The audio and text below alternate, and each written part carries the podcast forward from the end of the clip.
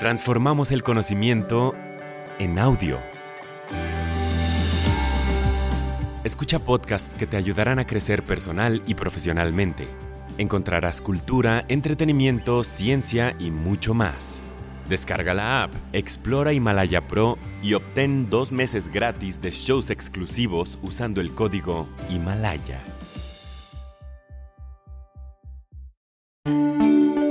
Y bienvenidos a Big Think para llevar.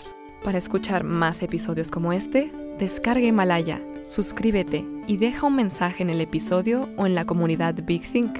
Himalaya es tu hogar para aprender con expertos sobre la marcha. El tema de hoy es, cualquiera puede ser bueno para las matemáticas una vez que conoce las mejores técnicas de aprendizaje. Presentado por Poshen Law.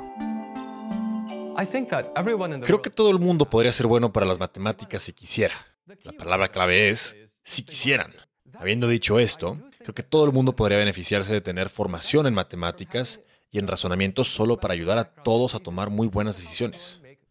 Y aquí ya estoy distinguiendo entre las matemáticas como la gente suele concebirlas y la toma de decisiones y el análisis, que es en realidad lo que yo creo que son las matemáticas. Así que, por ejemplo, no creo que ser una persona de matemáticas signifique que puedas recitar las fórmulas entre los senos, cosenos de la ciencia, las tangentes y usar logaritmos y exponenciales intercambiadamente. Eso no es necesariamente en lo que creo que todo el mundo debería de tratar de concentrarse. Lo principal, concentrarse, comprender, son los principios matemáticos del razonamiento. Pero permítanme volver a estos senos, cosenos y logaritmos de la ciencia. Bueno, en realidad tienen valor.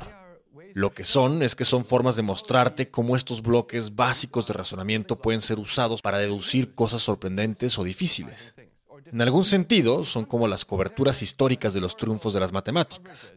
Así que no se puede hablar de forma abstracta. Sí, hablemos de la lógica matemática.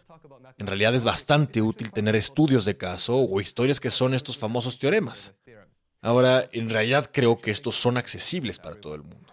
Creo que una de las razones por la que las matemáticas son difíciles de entender es por esa red de prerequisitos. Mira, las matemáticas son uno de estos extraños temas para los que los conceptos se encadenan en consecuencias de dependencias. Cuando se tienen largas cadenas, hay muy pocos puntos de partida, muy pocas cosas que necesito memorizar. No necesito memorizar, por ejemplo, todas estas cosas de la historia como ¿cuándo fue la guerra de 1812? Bueno, en realidad conozco esa porque es un hecho matemático que fue en 1812. Pero no puedo decirte muchos otros hechos que solo se memorizan. En matemáticas son muy pocos los que se memorizan. Y el resto lo deduces a medida que avanzas. Y esta cadena de deducciones es en realidad la que es crítica. Ahora permítame contrastar eso con otros temas como la historia. La historia no tiene esta larga cadena. De hecho, si entiendes completamente la guerra de 1812, eso es genial. Y es cierto que eso influirá quizá en tu comprensión posterior del movimiento femenino, pero no será tan absoluto el prerequisito. En el sentido de que si piensas en los conceptos, en realidad creo que la historia tiene más conceptos que las matemáticas. Es solo que están más extendidos y son más amplios y no dependen tanto unos de otros. Así que, por ejemplo, si te pierdes una semana, te perderás la comprensión de una unidad, pero eso no te impedirá comprender el resto de los componentes. Así que esa es la diferencia entre las matemáticas y otras materias en mi cabeza. Las matemáticas tienen menos conceptos, pero esos conceptos están encadenados más profundamente. Y debido a la forma en la que normalmente aprendemos, cuando tienes cadenas profundas, es muy frágil, porque puedes perder cualquier eslabón. Lo que significa que si pierdes unos pocos conceptos a lo largo de la cadena, en realidad puedes estar completamente perdido. Si, por ejemplo, estás enfermo durante una semana o si tu mente está en otro lugar durante una semana, puedes hacer un agujero en tus prerequisitos y en la forma en que la educación a menudo funciona donde es casi como montar un tren de principio a fin.